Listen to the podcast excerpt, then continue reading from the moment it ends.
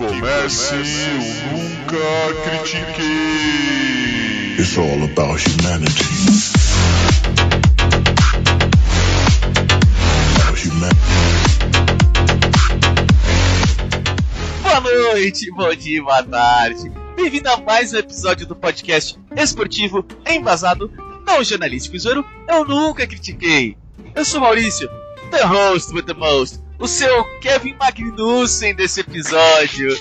E comigo, o meu Nikita Mazepin de hoje é o Arthur Pinte. E aí, Pinte, como é que você tá, bro? Eu quero saber por que que você me odeia. É por isso que eu quero. É assim que eu tô.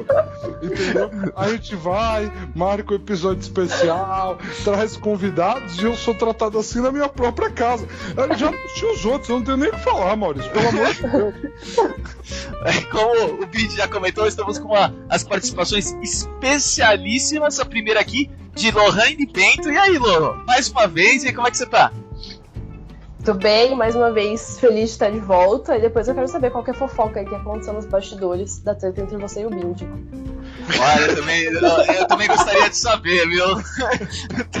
Que tomou essa de graça, de graça. E também com a gente nós estamos com o Fernão Paz Leme. E aí, Fernão, como é que você tá, cara? Fala moçada, estamos com expectativa para o começo da temporada, né? É, os Fórmula 1 aficionados que a gente é, é, eu há muitos anos acompanho e realmente acompanhei pela primeira vez ao vivo e a cores a pré-temporada, foi passada direta pela Band. Tá? Então foi, foi, deu para acompanhar, deu para olhar é, as mudanças ou não, né? Já achei que ele tinha feito uma viagem pro Bahrein e não me falou. Eu falo, você é louco? É, Tá sobrando assim, caramba? Olha os que ele mandou. os aficionados, sabe, ficaram realmente impressionados com essa, essa, essa opção da Band de passar um treino, treino livre, né, é completamente livre. Quando eu digo livre, é porque nem se você não quiser estar no regulamento, você não está, se você está tanque cheio ou não, tanto faz, é o livre, né? Então você faz os testes da maneira que você quiser, né? E Desculpa, Mas, é o obviamente, que o carro faz além de andar pra frente, né? É. Então, obviamente, estão se preparando para a primeira prova, para o resto do ano, porque a pré-temporada sempre, para eles, é mais importante às vezes do que os treinos que vêm a seguir. Então, espero. né? Aproveitando então, vamos já trazer aqui, pra quem não tá sabendo, a Fórmula 1 esse ano está extremamente interessante. É, foi. é, bom, o Fernão pode falar pra nós, né? Foi a maior mudança de regras da história da Fórmula 1 ou não? Hum, Foi porque, principalmente porque o objetivo era, como é que eu vou dizer, É, não é cancelar, era anular as- a- as- a- os grandes avanços que a, que a- aerodinâmica teve nos últimos anos. Né? Esse, quando eu digo anular, pelo seguinte, o principal objetivo foi que reduzir a, turbulência atrás dos carros, para que o carro que vem atrás possa seguir e entrar no vácuo do carro da frente. Então, foi medido isso, né, pela- pelas mudanças que eu, vou, que eu vou detalhar, mas o principal, antes os carros perdiam 45% do seu downforce quando estava atrás do outro. Hoje perde 14%. Então ele consegue entrar atrás do carro sem perder o downforce. Ele pode frear e entrar na curva com muito mais para fazer uma ultrapassagem, estou falando, né? É, sem precisar da asa. Vai ter, vai continuar a asa ainda durante um tempo, mas é, o objetivo é que o carro possa andar atrás sem ter aquela turbulência da aerodinâmica, né? Esse é a principal, assim, era o objetivo. Com isso, eh, se eu já posso colocar, né, o principal foi o retorno do efeito solo, né? O chamado carro asa que o Colin Chapman inventou, depois que falaram efeito solo, foi colocado efeito solo como nome do, do que ele inventou, que é uma asa invertida, o carro eh, tem a tendência a grudar no chão, só não, só não voltou as mini saias. Ninguém quem sabe o que é mini saia daquela época. Nas laterais do Verdade. carro, na lateral do carro tinha, tinha umas abas que não permitia que o ar passasse pelo lado do carro. Ele entrava embaixo do carro e só conseguia sair obviamente, na traseira. Não escapava pelos lados. Então, aquele, eram, elas eram móveis, né? Conforme o carro subia e abaixava, elas, elas, elas, elas se moviam, mas ficavam sempre grudadas no chão, ficavam sempre encostando no chão, para evitar que o ar saísse lateralmente, se fosse sempre um fluxo. E esse fluxo aumentava o downforce, né? É, então foi tirado todas aquelas parafernálias que colocaram embaixo do carro e para que ele voltasse a ter o, o, o efeito solo, né? E foi pro, o carro atrás, atrás do carro, o ar tende a subir quase que imediatamente, um metro, dois metros na traseira, o carro ar sobe, ele não vai para trás. Então ele não, essa turbulência não mais vai para o carro que está atrás, porque ela sobe, ela vai passar por cima do carro de trás.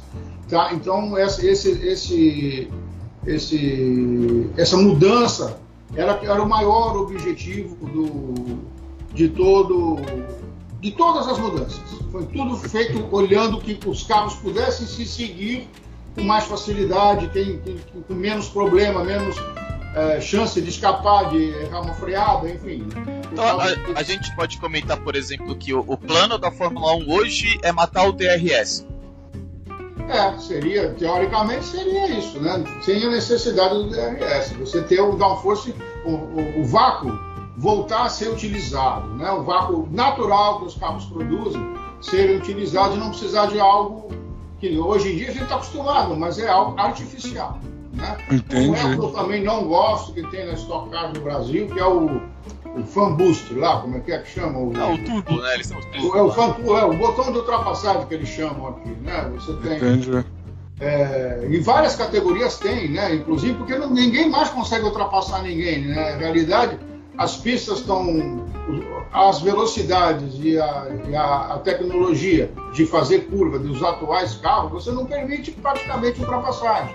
Então, em qualquer categoria, Fórmula Indy, só a NASCAR, que, é, com poucas mudanças, ela consegue ainda manter a, ah, e também a, a NASCAR, metade do, do campeonato é só reta, virar pra esquerda e, tipo, é. não falta vácuo lá, nem nada disso. É mais, é mais uma maratona, não é velocidade. É tipo, mano, vamos ver se você aguenta chegar até o final, né? É, na realidade, eu aprendi, eu aprendi a maneira, gozado acompanhando o NASCAR, eu aprendi a maneira como eles ultrapassam os ovais, né? A forma como eles fazem, vindo de cima, desce, e sabe que não vai. Chega uma. É, enfim, não, não tô, aqui o gente não é falar de NASA. E, e aí eu queria, eu queria aproveitar a sua explicação, Fernão. Porque assim, aí eu queria levar uma pergunta. Começar, eu queria começar a resposta pela Lohane, mas aí vai se estender a todos, obviamente.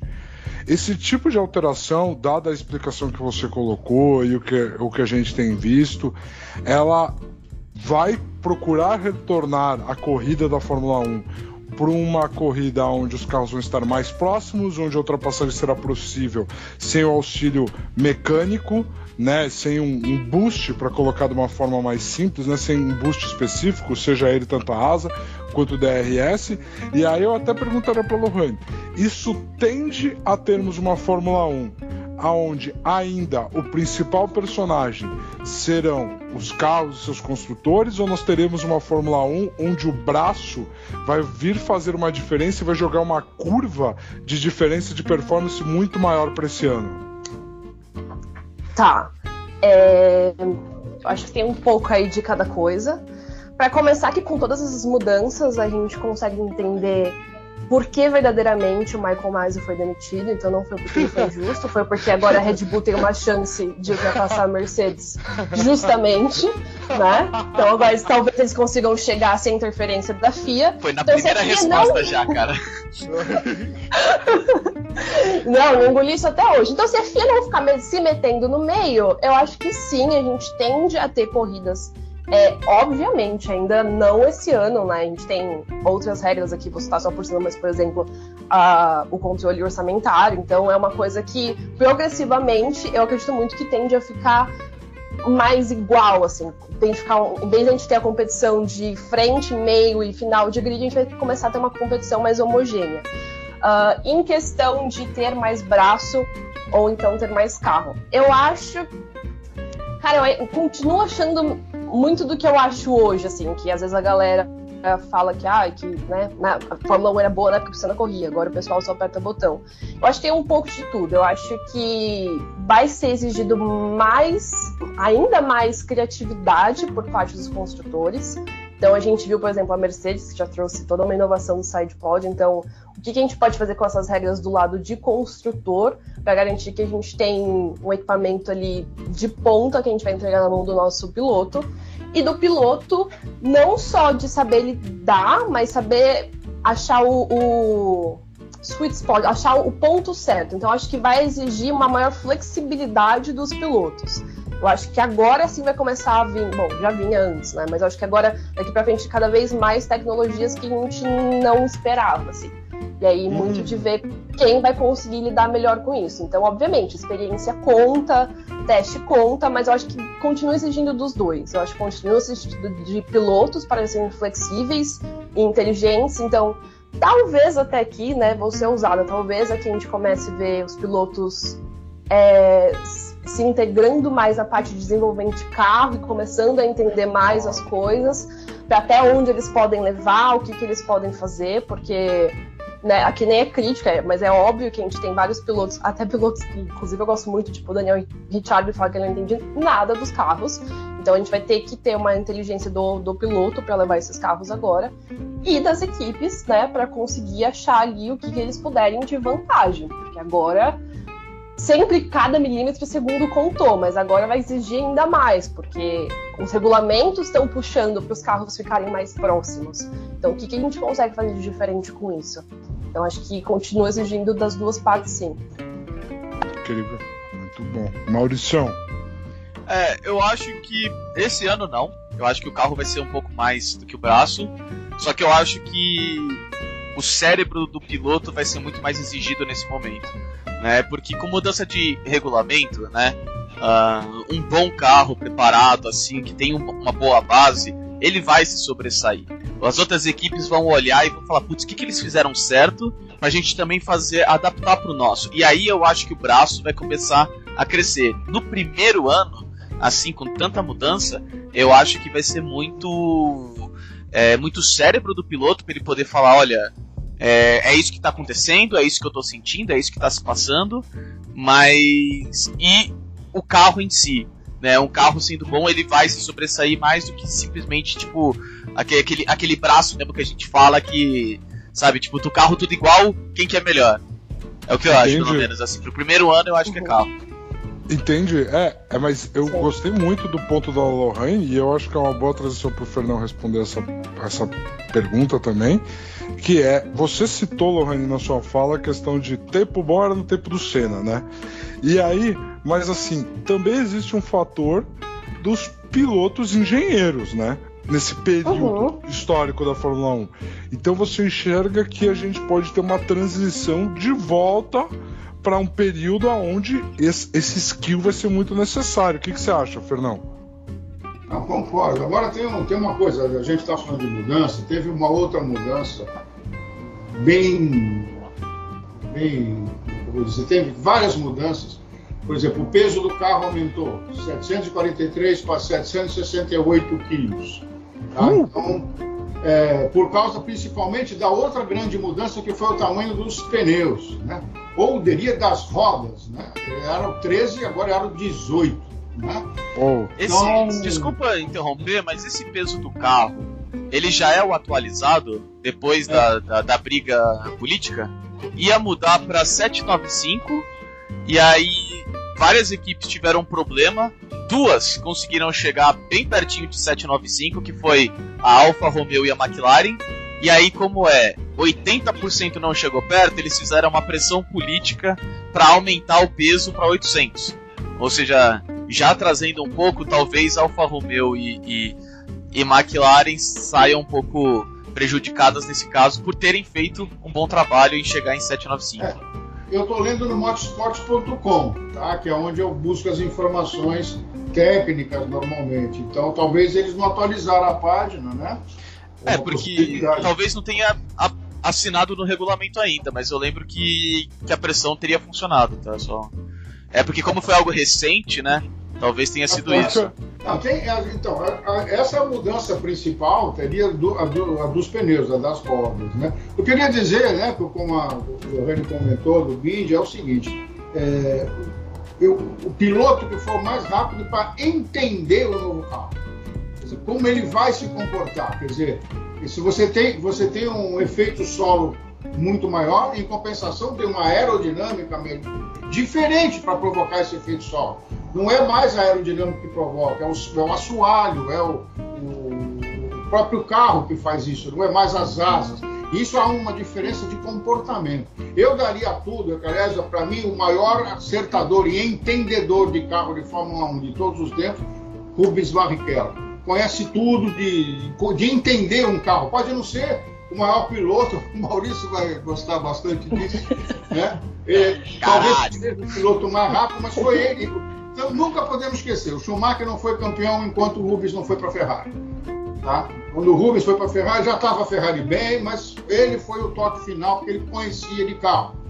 E a gente sabe, eu mostrei para o Maurício nas entrevistas, o, o, o Schumacher deixava o Rubinho acertar os carros, escolher pneu, tudo sabe? Porque ele sabia que o Rubinho entendia muito mais disso. Aliás, os brasileiros, é, Emerson Fittipaldi, Nelson Piquet, conheciam muito de acerto de carro, muito de entender um carro. Tá? Existem duas coisas diferentes em acertar o carro. Por exemplo, o Alonso é Vini, desculpa. Não pede desculpa, não pede desculpa, o Alonso merece tudo que a gente fala dele. Relaxa. O Alonso conhece muito de acertar carro, mas ele é um péssimo desenvolvedor de projeto. São coisas diferentes. Acertar o carro é você entrar numa pista, acertar o carro para aquela pista. Então tem carro que vai se adaptar melhor numa pista, tem carro que vai se adaptar melhor noutra pista. Com o piloto entender isso, ele acerta o carro. Desenvolver o projeto é coisa completamente diferente. Você vai com o engenheiro, ele vai alterar o projeto do carro conforme as suas é, sugestões, as suas instruções, as suas, a sua percepção. Né? Perfeito. Tanto que, por exemplo, tem dois exemplos muito grandes. Um é o próprio Verstappen, que ninguém dirige carro que ele, que ele faz o desenvolvimento faz hum. tudo para ele. É um carro completamente muito mais baixo na dianteira que na traseira. É como ele gosta. Ele, e a Red Bull está ouvindo ele. Então, qualquer piloto que vai para lá sente dificuldade de dirigir o carro que é feito para ele. No caso, outro, um outro exemplo que eu vou falar rapidamente, na MotoGP, ninguém dirige a Honda que foi feita pelo Mark Marques. Ninguém consegue dirigir uma Honda daquela. Por quê? Ele gosta da moto saindo de frente. E todos os pilotos gostam da moto saindo de traseira. Então, esse ano fizeram uma moto mais neutra. Então, o Paul Espargaró, que é o companheiro, já liderou, já conseguiu ir lá para frente. Então, coisas, isso, é, isso é projeto. Né? Então, como houve uma alteração muito grande de projeto devido até a, a, os regulamentos, o que, o que acontece é que o piloto que melhor entender isso, tá? E é que vai ter vantagem, tanto em acertar, que vai ser por pista, né? quanto o que for é, do desenvolver esse projeto, que agora que eles estão começando, eles agora que eles andaram, foram três dias lá no em Barcelona, né? E depois no Bahrein. No Bahrein. Né? O, e foi completamente diferente um treino do outro, né? Não sei se vocês vão comentar mais tarde. Né? No primeiro a Ferrari andou muito bem, embora no último dia a Mercedes caiu matando no, com os dois pilotos na frente, né? No, no, no Bahrein houve um pouco mais de equilíbrio, talvez, digamos assim. Eu gostei de ver a McLaren, principalmente, é, embora estivessem muito prejudicados pela Covid do, do Ricardo, né? O Ricardo pegou Covid e não pôde fazer o segundo. Hum. Então eles têm muito menos horas de pista, muito menos opinião sobre os projetos. Fala, amor. Não, só uma... antes da gente abordar os carros na pista, porque aí a gente, eu já vou puxar a expectativa na temporada, eu queria trazer um assunto antes, que é o Grande Prêmio da Rússia por causa da, da guerra Rússia e Ucrânia, né? A FIA sendo bastante europeia ainda, né? Uh, junto das sanções econômicas que estão acontecendo contra a Rússia, o Grande Prêmio da Rússia foi é, é, retirado do calendário. É, eu ainda estou um pouco. Não sei se vai continuar.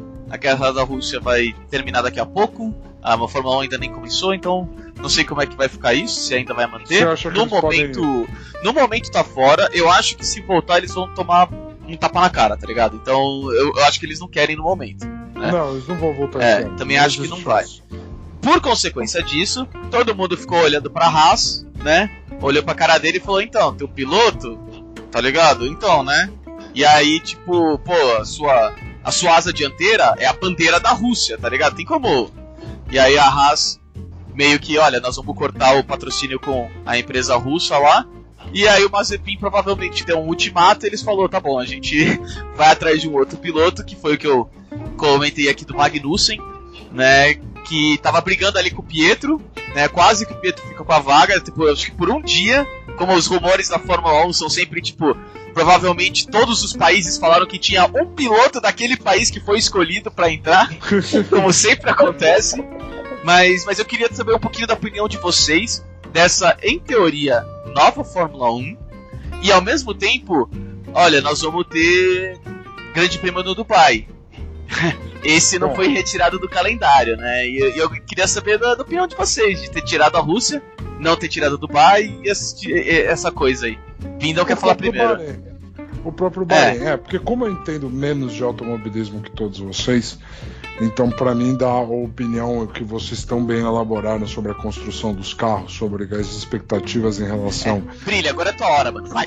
essa questão, eu queria aproveitar para falar dessa, dessa situação. A gente ano passado gravou dois episódios e em ambos os episódios a gente conseguiu comentar sobre como e eu e o Maurício por fora também a gente tem falado muito sobre essa questão de como a FIA hoje é uma empresa e ela vai procurar trabalhar a Fórmula 1 que nem a NBA trabalha, que nem a NFL trabalha. A própria questão de você ter uma equiparação de gastos, a própria questão de você ter uma equiparação de carros, é tudo dentro do molde aonde você está vendendo essa, essa questão. E quando você começa a falar em venda, ao invés de você tirar do conceito de uma federação onde você falaria de princípios, onde você falaria de outras questões, é, fica muito complicado. A hipocrisia, ela é clara e plena. Ela é doída. Porque assim, é algo ruim eles terem tirado o GP da Rússia? Não. Mas ao mesmo tempo, é assim, alguém vai cobrar eles de fazer qualquer outra coisa que não isso? Não. Ninguém vai cobrar eles com peso suficiente para isso, porque eles estão ali para gerar lucro para eles. E é isso que eles vão fazer. Muito bem feito, como tem feito nos últimos dois anos. Não tem muito para onde malear daí. E a gente, como espectador, a gente tem, eu entendo que o direito de cobrar, mas aí vai até que ponto, por exemplo, existe um movimento da gente fazer um boicote aos GPs que são é, sediados em situações de guerra e de ditadura, entendeu? Porque assim, a verdade é que rolou uma grande piada aqui no Brasil com essa questão do boicote russo. Aliás, beijo, né, bar da Dona Onça no centro de São Paulo, que tirou o estrogonofe do menu, né? Aliás, um beijo aí pra quem gosta Rapaz, vem, hein? Agora vem. É, porque assim, é simplesmente patético. Novamente, reitero, tá? A FIA ela tem poder político para influenciar qualquer coisa em relação ao que está acontecendo na Europa agora, ao que está acontecendo na Rússia e na Ucrânia? Não. Tirar o GP da Rússia é o correto? Correto não é a palavra. É algo que É o eles fizeram. correto. É o correto. Não quer dizer que não seja hipócrita, mas é correto. É o- Então, mas a, a- a- essa que é a questão. É o correto? Porque se é o correto, significa que eles estão errando nos outros frentes. Entendeu? Significa que eles estão errando. Só que quando o calendário é montado e quando as corridas são anunciadas, só passa, entendeu? Tipo, eu infelizmente eu tenho um, eu sou um grande crítico de sistemas políticos e de tudo.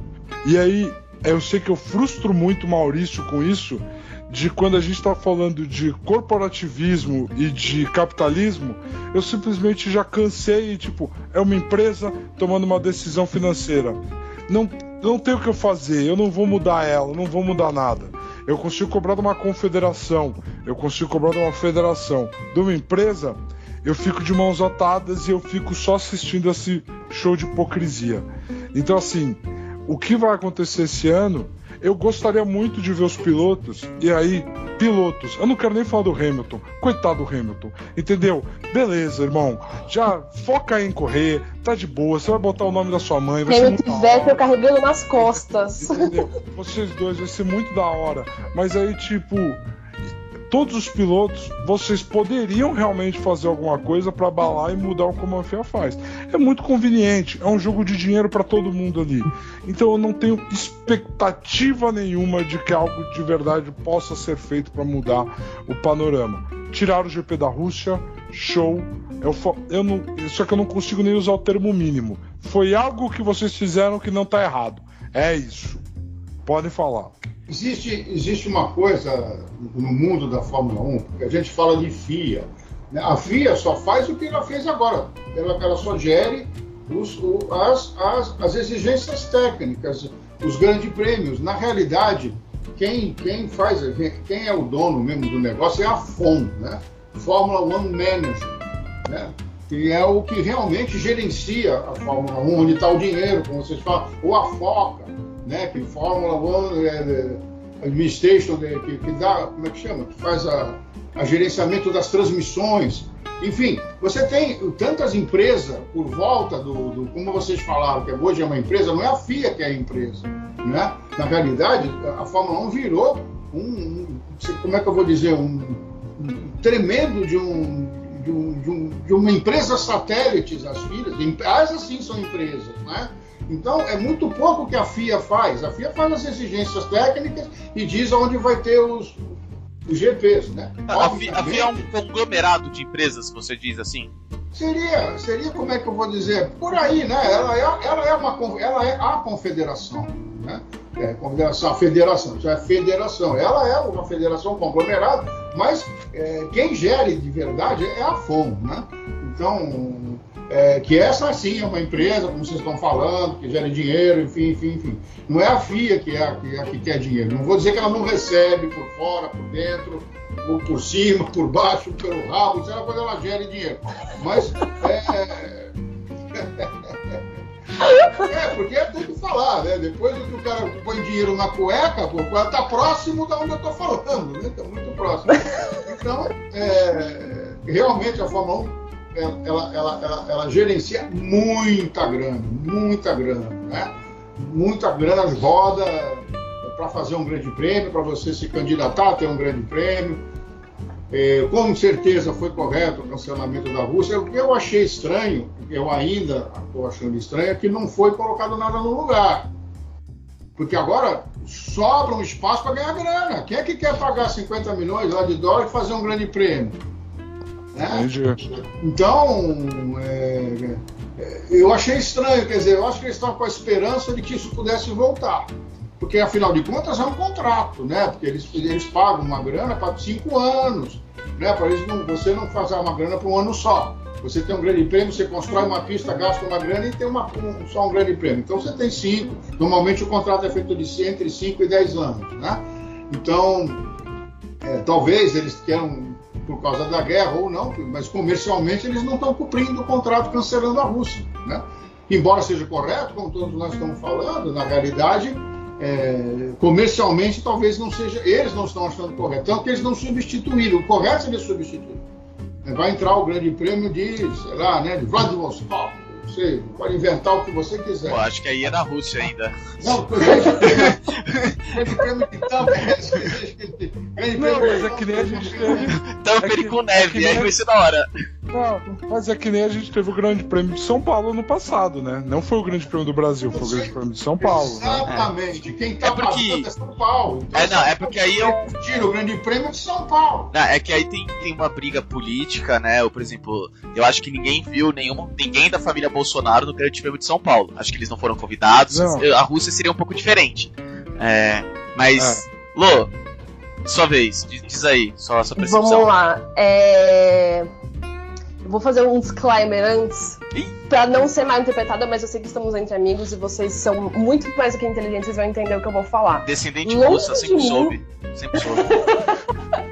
Então, gente, eu tô pegando uma zepinha agora.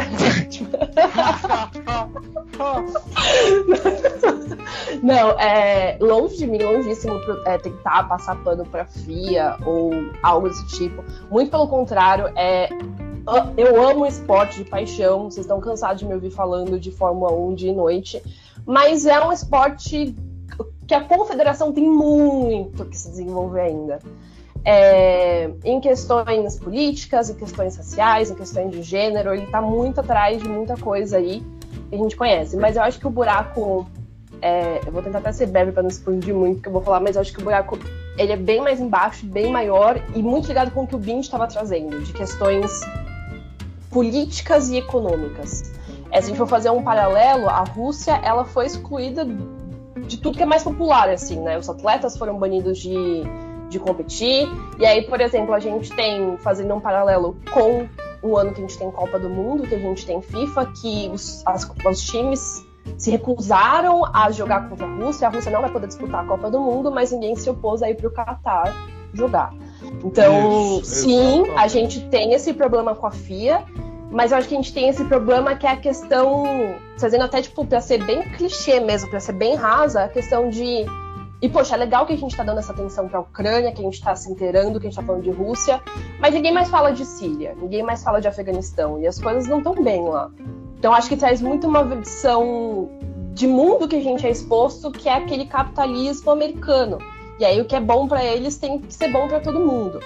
É, então a gente acaba fazendo, tomando pressão de certa forma. A gente, eu esperava de certa forma que fosse acontecer essas pressões em cima da Rússia, até para a Rússia ser o grande rival dos Estados Unidos. É, mas a gente não vê outras partes do mundo. Agora o, Oriente Médio é bonzinho, né? Até uns anos atrás o Oriente Médio também era o vilão, porque era o inimigo dos Estados Unidos. Mas agora que temos acordos onde ambos estão lucrando bem com o petróleo, não é bem assim que funciona a situação. Então acho que vai além da FIA, vai além da, da Fórmula 1 e vale muito cada um de nós questionar é, o quanto nosso ponto de vista, o que a gente sabe, o que chega de notícia pra gente é influenciado por essa visão que a gente tem globalizada, que é a visão do americano capitalista. Então, muito isso. É... Mas é o que o Bint falou, assim, não tem como falar o que eles fizeram é errado, mas falar que é 100% certo também é muito foda. Mas só pra ligar mais com Fórmula 1, fugir um pouco do socioeconômico e até ligar com o que a gente estava falando anteriormente de a gente espera muito mais ver agora os pilotos usando o cérebro. Talvez agora, até com essa polêmica do Nikita, né? Que logo que ele. Bom, era óbvio pra mim que quando perdeu esse patrocínio, perdeu o Nikita, porque né, era um ótimo piloto, agregava muito pro grid, né? Era óbvio que eu manter ele. O dinheiro do pai. Então acho que é mais um ponto também para os pilotos ficarem de olho. É, e talvez o que me dá um pouco de esperança para a Fórmula 1, e talvez eu, tá- eu esteja sendo bem inocente nesse ponto, de o quanto vai importar questão, obviamente, ainda é um, um esporte que vai muito dinheiro, mas o quanto vai importar o cash que o piloto traz no final do dia. Porque imagina um carro onde você precisa muito do cérebro do piloto, e aí você tem o Nikita que só tem a grana. Entendeu? Como que você faz? Ainda mais quando os carros começarem a ficar mais próximos, você não pode virar e falar assim, pô, mas aí ele tem a Haas, a Haas não desenvolve. Quando os carros estiverem mais próximos, e aí, que aí o piloto vai contar mais? Que essa grana, de- obviamente, grana sempre vai contar na Fórmula 1, mas vai contar a ponto de você prejudicar o desempenho da sua equipe para ter aquela pessoa no time? Ou será que a gente vai começar Perfeito. a procurar outras coisas também fora? Então acho que esse é um ponto também pra gente ficar de olho, porque eu espero, como eu disse, talvez você esteja sendo muito inocente, mas que eu espero que a gente veja também de mudança. Seria legal, seria legal. Eu acabo vendo até um cenário onde a gente tenha pilotos 1 e pilotos 2 mais discrepantes ainda, né? O 2 entra com dinheiro e o 1 um é o que corre de verdade, né? A gente tem, a, a gente tem uma, essa discrepância ainda maior. Porque eu concordo com você, essa é uma perspectiva muito boa. No cenário onde estão dispostos a boicotar um patrocínio do tamanho que era do Nikita e mudar todo um planejamento de uma equipe, não que a Haas, né? Mas assim, mudar todo um planejamento de uma equipe pro ano dentro desse cenário, meu, tu- essa situação do dinheiro vai pesar do tipo, com quem eu estou me alinhando, eu vou poder contar com isso o resto do ano e o quanto vai valer a pena. Agora que tem equiparação financeira um pouquinho melhor, agora que os carros estão mais perto, perfeitamente colocado. E carros mais perto, qualidade dos pilotos. Podemos falar do que vai acontecer na pista, sim? Hein, galera? Podemos falar do que vai acontecer na pista? Podemos? Então vamos lá. Tivemos os testes, Fernão trouxe muito bem na abertura. Testes em TV aberta aqui para o Brasil. Incrível, grande conquista para o fã do automobilismo. Aliás, ano passado a gente trouxe quanto a Band deu show. Esse ano, sabe começou lá bem. como vai ser isso, né? Vai ser, vai ser um negócio. Então, assim, eu tenho uma pergunta para vocês. Quem come... Porque assim, ano passado para mim foi muito claro que primeira metade do ano é uma, é, uma, é uma competição, segunda metade do ano é outra competição. Hum, Para mim, para mim foi um negócio assim. Eu acho que foi um ano excepcional, tá? Eu colocaria isso aqui. hum, Não, é um- não colocaria como uma regra, não. Eu acho que a Mercedes correu muito atrás do prejuízo ali. É, é isso Não que que não possa acontecer de novo. Mas eu Então, acho que teve é. muito isso. Não que seja uma regra. Porque que nem esse. Nossa, te cortando total, desculpa. não, Mas ainda mais esse ano que a gente tem todo um design novo de carros e que a gente viu durante os treinos também que todas as equipes tiveram problemas com o carro, com alguma peça, com algum design. Eu acho que assim. Obviamente, Fórmula 1 tudo pode acontecer, mas ano passado achei que foi uma exceção, porque né, a gente teve a Mercedes que tava tipo, ah, ok, meu carro é bom, não preciso fazer nada, e aí né, a água começou a bater na bunda, e aí foi que tudo começou a mudar e começou a bater de frente, a gente começou a ter duelos mais agressivos, mais bonitos de se verem, mais emocionantes. Mas acho que não é uma regra na Fórmula 1, principalmente em ano que a gente tem tantas mudanças. Então, Então, mas eu- obviamente. Eu Não, acho mas que justamente por ser um ano de tantas mudanças, existe, para mim, pelo que eu consegui ler, pelo que eu consegui ver, que não foi perto do que vocês viram, existe uma equipe que é a do atual campeão, que ela tá bem na frente nesse primeiro momento, Amém, sim. para começar o ano. Então, assim, qual É, eu não Qual sei é a expectativa frente de eles estão, vocês? não, hein? o Verstappen tava fazendo um segundo em cima do Russell. Cara, na moral, tipo, o, o Verstappen pode fazer 30 segundos em um treino super livre, não vai fazer tanta diferença assim, cara. Porque você não sabe o que, que, um- que uma equipe tá fazendo e o que, que a outra não tá, velho. Entendeu? Uhum. Então, tipo, pô, já vi o, o, o, o Barrichello na Williams pe- pegar o primeiro treino e ficar fazer a pole. Todo mundo, caralho, não sei o que, tipo, tá. Terminou em 16 no campeonato, Eu, tá ligado? eu, eu sinto que vocês não estão querendo aceitar que o, que o Vader vai começar o ano muito bem. Mas tudo bem. Eu acho, eu acho uma outra equipe que vai começar o ano bem. Talvez não pra dominar, mas pra encher o saco. Que é. Manda, não. Manda. Segura, Maurício, porque eu sei o que você Segura. vai falar e tá Segura. dentro da sua previsão ousada. Eu sei. É, eu você conheço sabe, essa você sabe. Eu Você conheço essa sabe, carinha. todo mundo sabe. Vai. Se tivesse Vai, vídeo, todo mundo ia saber. O, o, o Bid, existe uma coisa no, na Fórmula 1 que são duas coisas importantes que a gente estava comentando. A primeira é que tem umas férias no meio do ano de um mês. Então as equipes, chamado de férias, é só para o piloto, tá? Os engenheiros se matam para colocar nos carros o que eles aprenderam no primeiro semestre, na primeira metade. Então há sempre uma mudançazinha, digamos assim, é, entre, entre o primeiro e o, e o segundo semestre, digamos assim, entre a primeira metade e a segunda metade, tá? Porque tem um tempo ali que as empresas, que as empresas, que a- as equipes vão para a fábrica e realmente tentam colocar nos carros tudo que eles conseguem aprender do- do- do- da primeira metade, tá? Então tem uma mudança. O ano passado, concordo plenamente com a Lorene, que foi uma, foi, foi uma exceção. A Mercedes largou e depois tentou retomar. Simples assim, tá? É, viu que dava chance, que não devia ter largado e, e- e tentou retomar. E, infelizmente perdeu o campeonato, na minha opinião. Essa foi a decisão, além do, do, do Mazzi, né? Então, tudo bem que ele, ele decretou o campeão, na realidade, no papel. Fazem quatro meses, galera. Fazem É, é quatro verdade. meses. Vamos, É, vamos. Eu, eu a opinião do Vettel, do Vettel não, do. Como é que chama? O, o Damon Hill sobre o cara, que eu nem vou comentar aqui, que seria um programa sobre isso, sabe? Tá Porque bom. é, é brincadeira certas coisas. Mas enfim, há uma, há uma mudança real nisso, né? Agora, outra coisa, na, na, na pré-temporada, como o Maurício falou, ninguém mostra tudo, tá? Na hora que eles estão com o carro acertadinho, eles enchem o tanque de gasolina para que ele não mostre o quanto que ele está andando, tá? Entendi. Então, é, é muito, é muito difícil você prever é, desses, desses, como é que vou, desses dinossauros da Fórmula 1, como Mercedes, Ferrari, tal, Red Bull. O Red Bull tem muito recurso. Eu duvido muito que eles vão gastar só 140 milhões de dólares por ano, que é- seria o teto né, para esse ano.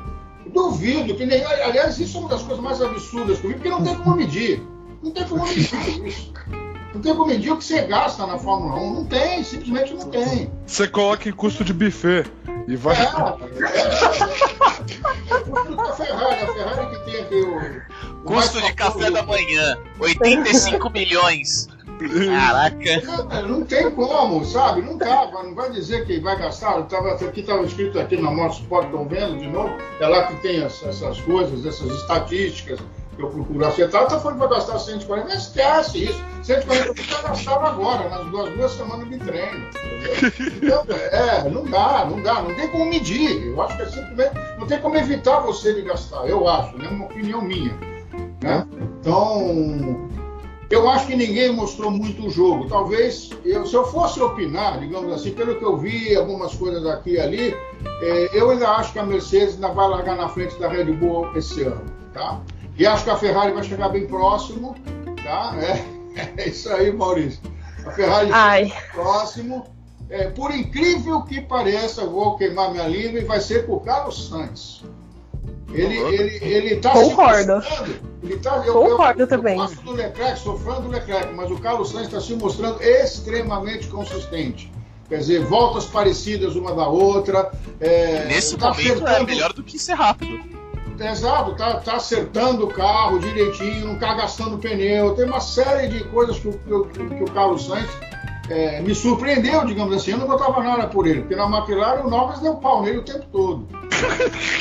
Ah, Andava na frente, sem dúvida. Andava, acertava o carro, fazia tudo melhor que ele. Tudo bem, talvez o, o Norris tenha entendido melhor o carro. E agora o Sainz está entendendo melhor a Ferrari.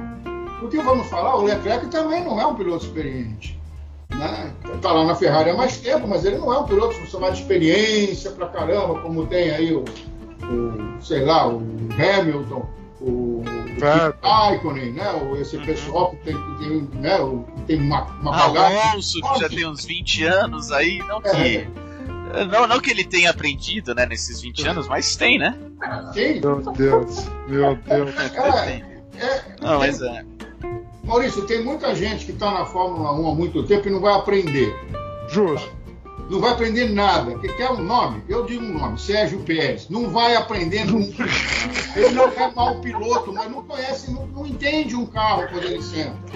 Ele não entende o carro. É simples, foi a McLaren que pegou ele uma temporada e falou: não dá para ficar com o carro. Não é porque ele era ruim, ele não fez provas ruins, mas ele não entende o carro. Ele não é um cara que se acerta carro. Tiveram que copiar os acertos do outro carro para ele. Quer dizer, é complicado um pouco. Tô, e olha, mexicano, e os mexicanos são. Eu sou fã dos. É, aí, traz, traz. Aqui, o maior piloto de todos os tempos é Pedro Rodrigues. Ah, Duas vitórias, duas vitórias na Fórmula 1, uma com o Cooper Maserati e outra com a BRM V12. Carro do BRM, bonita pra caramba. É isso. Maurício, eu quero efeito especial. Eu quero mudança de áudio quando, quando o Fernando fala. Não sei eu não sei porque a vida inteira que eu acompanhei a Fórmula 1, eu fui sempre fã do Pedro Rodrigues, né? O considerado até hoje o melhor piloto de carros esporte de todos os tempos, né? Pilotando o icônico Porsche 917K, Né? Perfeito. mas, vamos, vamos, vamos Eu vou, vou, Fórmula 1. eu vou- Vamos, Falta. eu vou voltar pra você então, Maurício. Vai. Não, não, peraí, falta a expectativa da Lohane, depois eu falo. De- Deixa Ah, eu, eu, eu, eu aceito ficar por último. Eu aceito ficar por último, entendeu? Porque eu já toco o meu palpite ousado ao mesmo tempo, entendeu? E, e antes de eu até falar. Só, só um pequeno complemento. Acho que a McLaren ia estar mais perto, mas devido à, à doença do, do Ricardo, ela, ela, ela deu muito menos volta de treino e teve 50% a menos de opinião sobre o carro. Então ela está entendendo menos o carro. Tá? Então é, uma, é um senão que eu colocaria de diferença aí de- da McLaren. Poderia estar mais próximo da frente. Perfeito. Mas, Lô, diz Lô. aí o que, que você acha. E também aproveitando para as pessoas que não viram, também aproveita e fala um pouco do, do- dos carros golfinhando aí pra gente. Golfigando? É, igual golfinho. É golfinhando. É quicando, é quicando mesmo. Não, é fala. golfinhando. Quicando, é Gente, quicando. você olha, é um golfinho. Tá A gente tá golfinhando. na terra do funk, Maurício. Tá. Não, eu vou golfinhando, que palavra que é essa? Dom Pedro II, ouvias do Ipiranga. Só, só, só dá a sua opinião, pode ser? O que eu falei no começo do- do blog, que a gente estava comentando sobre que eles, eh, o carro não está se comportando igual a, a- a- a primeira, a, primeira, vai, a primeira onda do feito solo, é que exatamente devido à diferença de, de- de, obviamente, da aerodinâmica, de tudo que está acontecendo, a, a ausência das mini saias, inclusive, o carro está quicando na pista. Né? O downforce abaixa o carro, ela entra num- num não é uma pequena, por menor que seja a ondulação, ele, ele levanta o carro. Aí o downforce abaixa o carro, ele fica num, num pêndulo vertical. Tá? Num, num quicando, como o Maurício falou, que essa palavra eu não consigo nem repetir. Chateado, velho. Chateado. Não, Maurício vive na República dos Estados do Brasil da Anitta e mete um golfinhando, velho. É realmente Então, o que de acontece chorar. Ah, eles estão prevendo, os grandes, os grandes analistas e o pequeno analista aqui, que é o seguinte, que quem entender primeiro como tirar esse tipo de problema vai começar a andar na frente. Porque realmente está acontecendo em todos os carros, eh, principalmente o carro que, na, que nas prévias, na- nos treinos, aconteceu mais foi a Haas. A Haas batia em tudo quanto é lugar, fazia, realmente dava para ver os kicks do carro. Né? A McLaren estava mais próxima de, de- Foi a que primeiro começou a não picar. Tá? Isso é algo que ninguém está entendendo ainda exatamente, já obviamente, atualmente já tem gente estudando isso, já sabe o que está acontecendo. Agora talvez não tenha ainda forma de evitar. Né? Mas é, quem entender e reduzir esse problema, sem dúvidas, larga na frente. Perfeito. Perfeito. Não, mi- minha opinião também é muito próxima do do Fernão. Acho que esse vai ser o maior problema aí durante. Se, se a gente não vê isso toda a temporada, pelo menos a primeira metade, a gente vai ver muito disso. É, tem todo.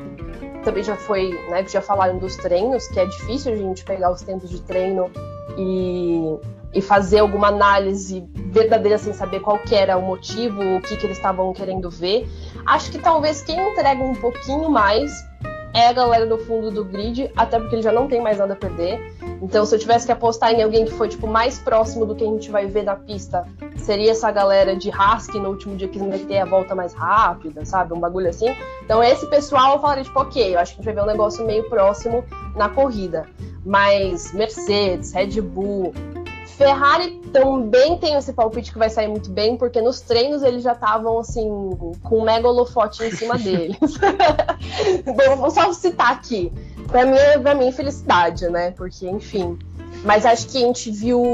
O que eu tentaria analisar, e mesmo assim, com possibilidade de estar muito errada, é quem ali abertamente ou visivelmente teve menos problemas com carros rodando, com superaquecimento. É, porque essas coisas, tipo assim, não tem como você ocultar, ainda mais quando a gente teve um treino passando, sendo lesionado em TV aberta. Então, assim, Perfeito. se você teve carros que, que quicaram, que superaqueceram, é porque o seu carro de fato tem algum problema ali, seja ele qual for. Então, isso, talvez os que aparentaram ter menos problemas, é, eu ainda também aposto que a Mercedes vai começar já também liderando. É, é que, mas é aquele negócio. Ou ela vai começar liderando, ou ela vai começar muito meio do grid. Eu não acho que tem um meio termo ali, não. Não acho que ela vai começar tipo, em, terceiro, em segundo. Acho que ou ela vai liderar bem, ou vai ser meio de grid. Né? Eu, sendo partidária mercedista, obviamente vai liderar. É, não, a mas acho nem cita a Red Bull, gente. Eu queria dizer que o nome da Red Bull não foi citado nos últimos nove minutos de podcast. é um, é um nome proibido, é um nome Tá, proibido. tá na é uma coisa velho. Quer que eu pegue? Mas é uma coisa que a gente já falou, acho que a gente, a gente falou no último, é, é, eu acho que pelo menos eu falei no último podcast que eu não esperava que a Red Bull fosse vir tão competitiva esse ano. E de fato não acho, entendeu? Acho que agora sim a gente vai começar a bater no peito, a gente mercedistas fã de Hamilton e falar assim, ué, mas não era o campeão mundial? Cadê? Onde foi? Onde está? Não vi, não veio? Eu acho que agora sim a gente vai começar. Não que, né? Max tem seu mérito também, mas a gente sabe como que foi que esse campeonato, como esse troféu foi parar no colo dele. É, Então acho que essa, essa vai ser uma boa temporada. Por isso que acho que não vale, assim, citar Red Bull, a não ser que for pra falar do ódio que todo mundo tem deles e de quanto o Horner e o Marco deviam ser censurados, ninguém devia ouvir mais eles. Pelo amor de Deus, não dá mais. Ninguém mais aguenta ouvir eles falando meta. Tanto que eu sabia que a temporada tinha começado quando eu vi, né? Já comecei a ver o. o comecei a já ouvir o choro do Horner. Eu falei, ó, tá aí. Começou a Fórmula 1 esse ano.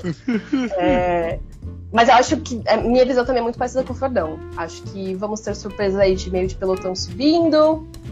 Talvez, assim, alguma coisinha inesperada ali de final de pelotão, mas acho que não muito. E ainda Mercedes liderando. Entendi. Vai, vai, Maurício. Brilha. Brilha. Essa sua hora está há quatro anos de podcast falando que o ano que vem é o, é o ano. Há quatro anos Caraca, eu tenho que aguentar Não, eu não, eu não tô tanto assim. Eu não tô tanto Tá, assim. tá, tá até gravado. Vai. Não, mas assim, é, eu fiquei impressionado, assim, bastante impressionado com, com os treinos. É, primeiro, óbvio, porque os carros estavam, falo de novo, golfinhando, tá? Perfeitamente. tá? E e achei, mano, foi foi algo que eu fiquei impressionado porque assim, nenhuma equipe tava, previ, tava, tava prevendo isso. Em Barcelona os carros tipo simplesmente, mano, sabe o que é ver? É, todo mundo abordar coisas diferentes, ah, um faz uma escaminha aqui, o outro faz uma escaminha ali, aí puxa um pouquinho mais pra lá, não sei o que, mas todos os carros passaram por isso. Nenhuma equipe chegou e falou, mano, será que isso vai ser um problema tão grande como a gente prevê? Sabe, foi isso que bateu muito pra mim, tá ligado? Todas Uhum. foram pegas de surpresa com o tamanho de problema que isso se tornou, né? E mas eu al- algo que, óbvio. Agora, agora começa. Vamos lá, deixa eu botar a cabeça aqui, né? Algo que pra mim, você comece, tem uma, uma notícia que acabou de chegar aqui no, no Motorsport. A Ferrari anuncia que tirou os 25 HP de déficit no motor que ela tinha com a Mercedes e com a Honda. ó, tá Acabou vendo? Tá vendo? Olha aí, Aqui, ó, acabou de chegar a notícia pra mim aqui. olha aí. Deus, sou eu de novo. Então. E, e, e eu ia comentar exatamente dela até. Foi algo que eu vi pelo. É, bom, é, não, não, não posso confirmar até a corrida. Porém, né, o- até o próprio Fábio Seixas comentou. A Ferrari vem com bicos modulares. Tá? É a única equipe que fez, que fez isso. Tá? A, a Ferrari trouxe, tipo, tem uma parte do carro que é para ser né, a proteção do piloto certo? E vai até ali um pouquinho depois da suspensão, tá? Essa parte pra frente, a Ferrari fez como se fosse uma peça completa, nova, simples. E o que, que ela pode fazer? Ela pode chegar, por exemplo, pro Bahrein, levar um bico diferente do que ela leva para Barcelona, diferente do que ela leva, por exemplo, para Abu Dhabi. E aí ela não precisa passar por um teste de, olha, o, o piloto ainda está seguro comigo colocando e tirando essa peça, porque ela é independente. É, os testes foram feitos Entendi. sem essa peça. Então, tipo, ela é uma, uma equipe que pode brincar muito mais. O quanto ela aprendeu e pode vai utilizar isso, não sei, né? É, Tá não sei, assim, as possibilidades são enormes, do tipo, mano, às nove da manhã a gente começa, na segunda parada a gente troca rapidinho porque já não vai estar tão quente Ah. ou vai estar tá Mano, tem milhares de coisas que podem ser feitas. Eu não sei o quanto que eles vão utilizar, mas isso é bem interessante. Só de pensar que para uma pista e para outra eles podem mudar muito rápido, sem pedir autorização, sem passar por novos testes, sem passar que a todas as outras equipes não podem, né? E e eu gostei muito que, por exemplo, nos primeiros dias, né, lá em Barcelona, quem andou pra caralho na pista, quem tava interessado em, mano, e ficou, não, vamos girar, vamos girar, foi a própria Ferrari. Normalmente o que eu procuro nesses testes não é exatamente velocidade, é do tipo, tá, quem consegue manter o carro dentro da pista por mais tempo? Quem consegue girar ao máximo? Quem consegue tirar o máximo de informação? Né? Quem tá, quem tá tipo, se divertindo? Quem, tipo. Porque, por exemplo, a gente pode ver a Haas. A Haas, às vezes, mano, fez sete voltas e parou. Falou, tipo, olha, Entendi. olha, a gente não tá conseguindo nada, vamos tentar mudar alguma coisa aqui, ver se dá tempo de colocar o carro de volta, porque não dá. Essas seis voltas a gente já pegou tanta informação, tipo, ruim, assim, que, mano, não adianta colocar lá dentro. Entendeu? E. Então, assim, oh, pra mim, foi a Ferrari, assim, quem mais abriu os olhinhos aí, abriu o sorriso.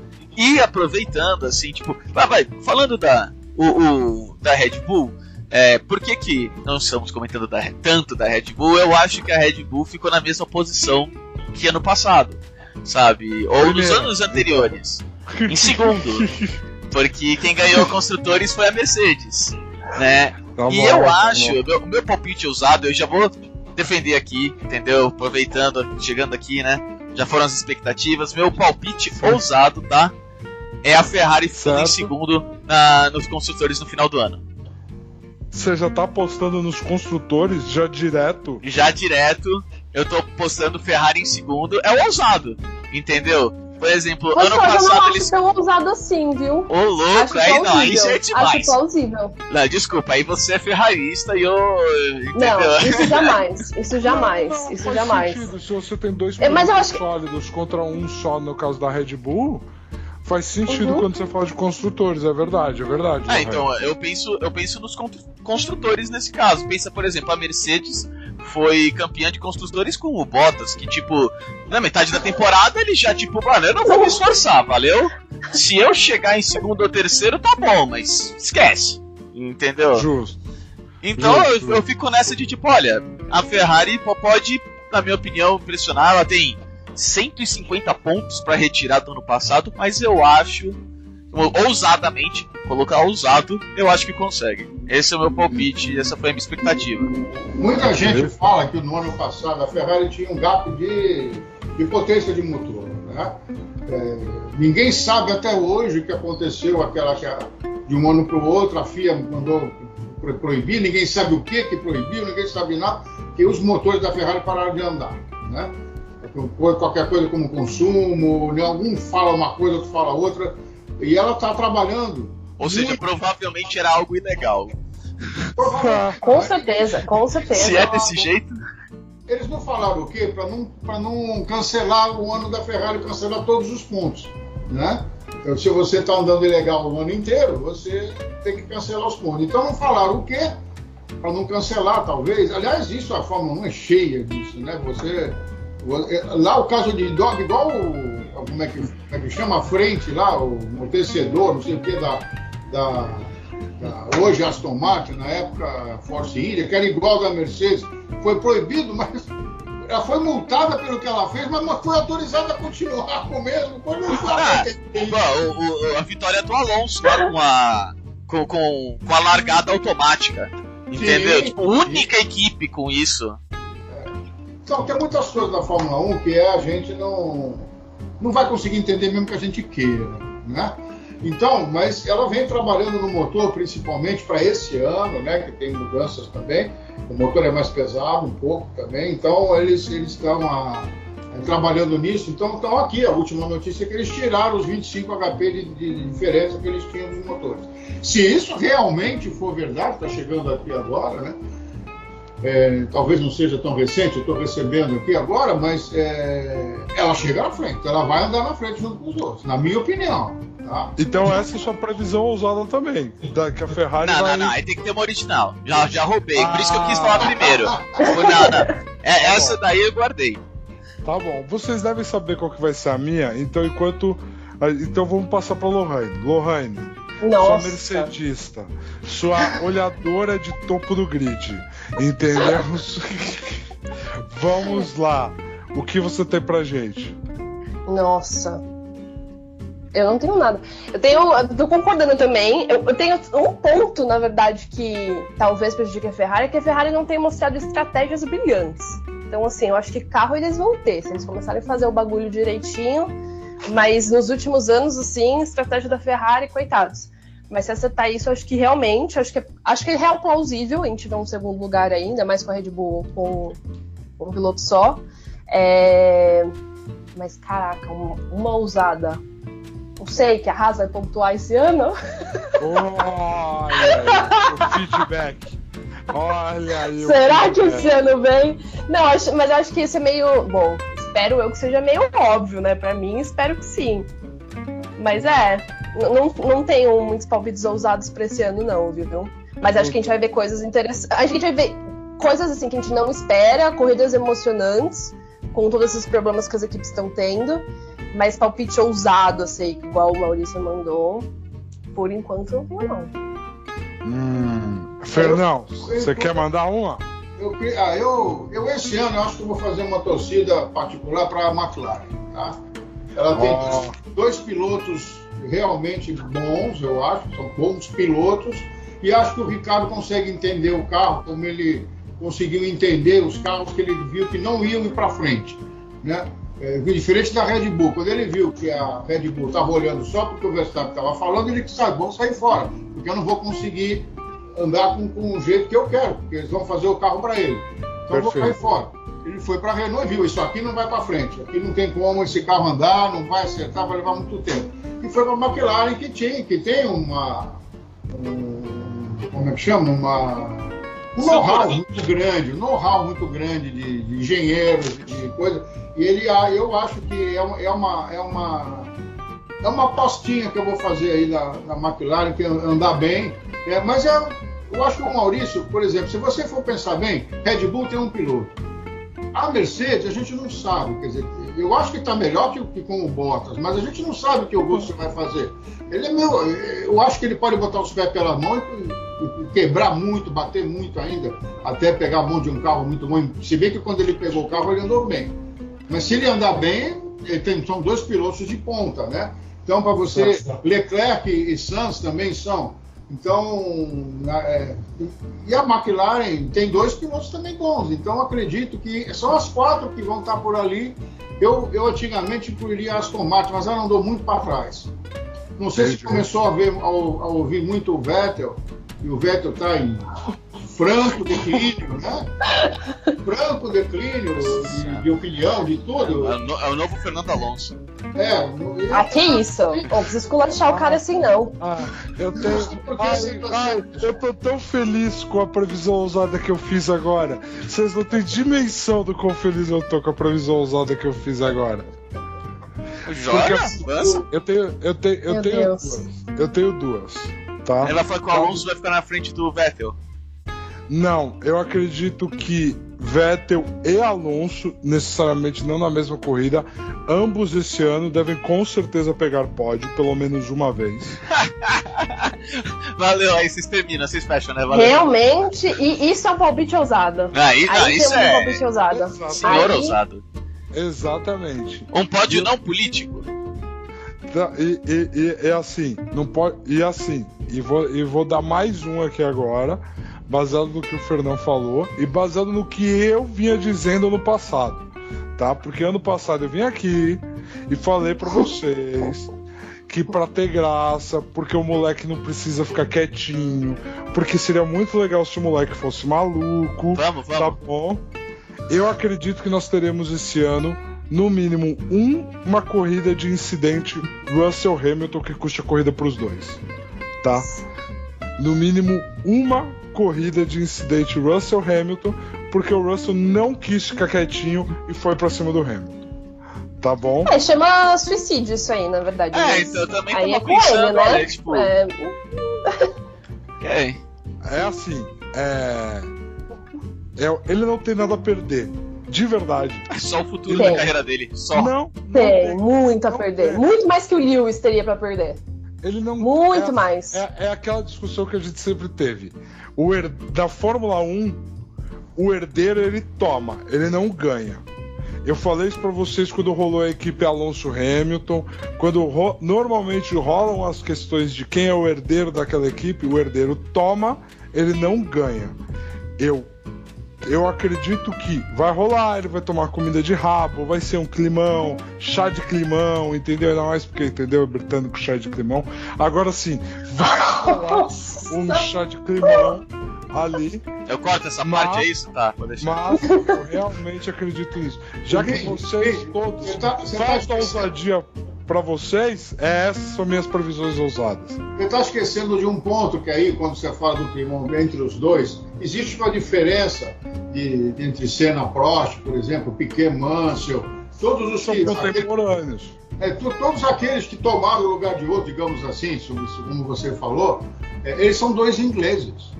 Na, na realidade, isso, isso não, não vamos esquecer né, que a Fórmula 1 é inglesa. né? Começou em Silverstone. Né? Na realidade, é, Fernando, a imprensa- ingleses são hooligans. Ingleses são hooligans. Ah, pelo amor de Deus, a gente tá falando de um Sir e de George Russell Mano. e ele quer meter que ingleses são hooligans. Mano, na moral, você tá falando como se o Ed Irvine tivesse chego na Ferrari e batido no Não. Michael Schumacher. Não, a tipo, imprensa- não, a imprensa muito, inglesa, inglesa faz muito peso. Faz muito peso. Né? Então, Rainha não deixa fazer isso, não. Para a Mercedes demitir um dos dois, ela não faz nenhum problema, porque os dois são ingleses, então se você demite um, você fica com o outro inglês. Então ela está com a imprensa tranquila do lado dela. Então eu não sei realmente até que ponto você. é, Talvez você tenha razão, eu acho que o moleque não pode ficar muito quieto, não. Se ficar quieto, vai ser até no segundo piloto. É, é ousada, gente. Vamos É deixar ele ficar errado. Tá tranquilo. É isso. É isso. Mas Deixa eu só fazer uma menção honrosa, sabe uma que a gente não falou? Não é um palpite ousado, é só de fato uma menção honrosa. Acho que a gente pode ver coisas interessantes, brigas interessantes no final do grid, hein? Com o Albon na Williams, com o Alfa com um piloto novo e Bottas, com o Haas, que aparentemente desenvolveu um carro para esse ano. Então acho que a gente pode ver. Não, acho que a gente pode ver algumas coisas legais, assim. Pode ser que alguma corrida, tipo, ai, que agora não vai ter esse ano, mas tipo da Rússia, que geralmente é chata pra cacete mesmo. É, a gente pode ver, tipo, que, que aí você abre a câmera, assim, você vê que o, o- tá filmando a disputa de 17 lugar, que você fala, porra, realmente, essa não foi. Acho que é, pode dar uma salvada, hein? A gente pode, não nada espetacular, mas acho que pode ter coisas interessantes acontecendo. Interessante, interessante. Interessante. Galera, muito obrigado. Muitíssimo obrigado pela participação de vocês. Eu gosto do quão conservador esse grupo é para fazer o início de análise de. Uma, uma, uma análise de início de temporada. Por que isso? Vocês sabem todo o processo que é, vocês acompanham o que é uma transformação de um carro, vocês acompanham o que é a construção dele. Então, assim, olha aí, o calendário. Calendário impresso. calendário impresso na mão do Fernão. Então, assim, vocês têm toda essa visão. Então, vocês sabem que é um processo. E vocês estão aqui por ele. Então, eu tenho certeza que a gente vai estar aqui para discutir essa temporada mais vezes. Fernão, Lohane, muitíssimo obrigado. Por favor, o encerramento que vocês quiserem fazer para vocês, vocês fiquem à vontade aqui agora. Ladies first. Ah, É, não, obrigada. É sempre bacana ter esse papo. Muito obrigado, Bindi, pelo toque de insanidade nesse podcast. Acho que deu aquele contraponto que a gente precisava, sabe? Aquele, aquele alívio cômico. Então, obrigada por isso. Fernão também é sempre um prazer. O conhecimento que ele traz, a bagagem é incrível, é incrível. Maurício, isso aí, valeu, viu? Obrigada. É... Não, mas é sempre bacana trocar essa ideia com vocês. Acho que vai ser bem bacana essa temporada. É, E é isso, gente. É esperar para ver. Acho que vai ser bem interessante também. Espero que esse ano né, a FIA se abstenha de escolher um campeão. E é isso. Vamos, vamos pro oitavo ano do Lewis. É, é, é só isso que eu tenho pra essa temporada. muito bom. Fernão, É, eu, eu, eu adoro estar com vocês aqui, poder falar de Fórmula 1, que é uma coisa que realmente eu, eu, desde 68 eu sou aficionado, né? Desde a época do Jim Clark, eu vi, eu, infelizmente foi o ano que o Jim Clark morreu, ele morreu eu comecei a acompanhar, exatamente na mesma época, né? Para mim, o maior de todos os tempos. Desculpem quem tem uma diferença de opinião. Né? Jim Clark, para mim, foi o maior de todos os tempos. Ele ganhava corrida até com o Ford Galaxy. Né? é, ganhava, ganhava mesmo. Mas tudo bem. É, foi muito legal a gente falar de Fórmula 1. É, eu acompanho, fico contente de estar com vocês, de a gente trocar ideia. É, o tempo a gente corta um pouco, tenta né, não se alongar muito, porque temos um tempo definido. Mas é um extremo prazer, eu agradeço a todos vocês. Beijão no coração de cada um. Valeu, Fernão, muitíssimo obrigado. Maurição, todo seu, traz para casa, meu querido. Não, com certeza, muito obrigado aí. Eu não, não podia ser, ser diferente, é, ainda mais pelo, por toda a diferença né, da, da Fórmula 1, trazer o novo com o experiente, né? Então, é, sempre um prazer, uma, uma ótima conversa. Dá para conversar por 4, 5 horas. Infelizmente, é, não vai ser o. Não, não tem como a gente fazer isso aqui, mas é, é muito bom, é muito legal. E aproveitando para fechar aqui, né? Andiamo Ferrari!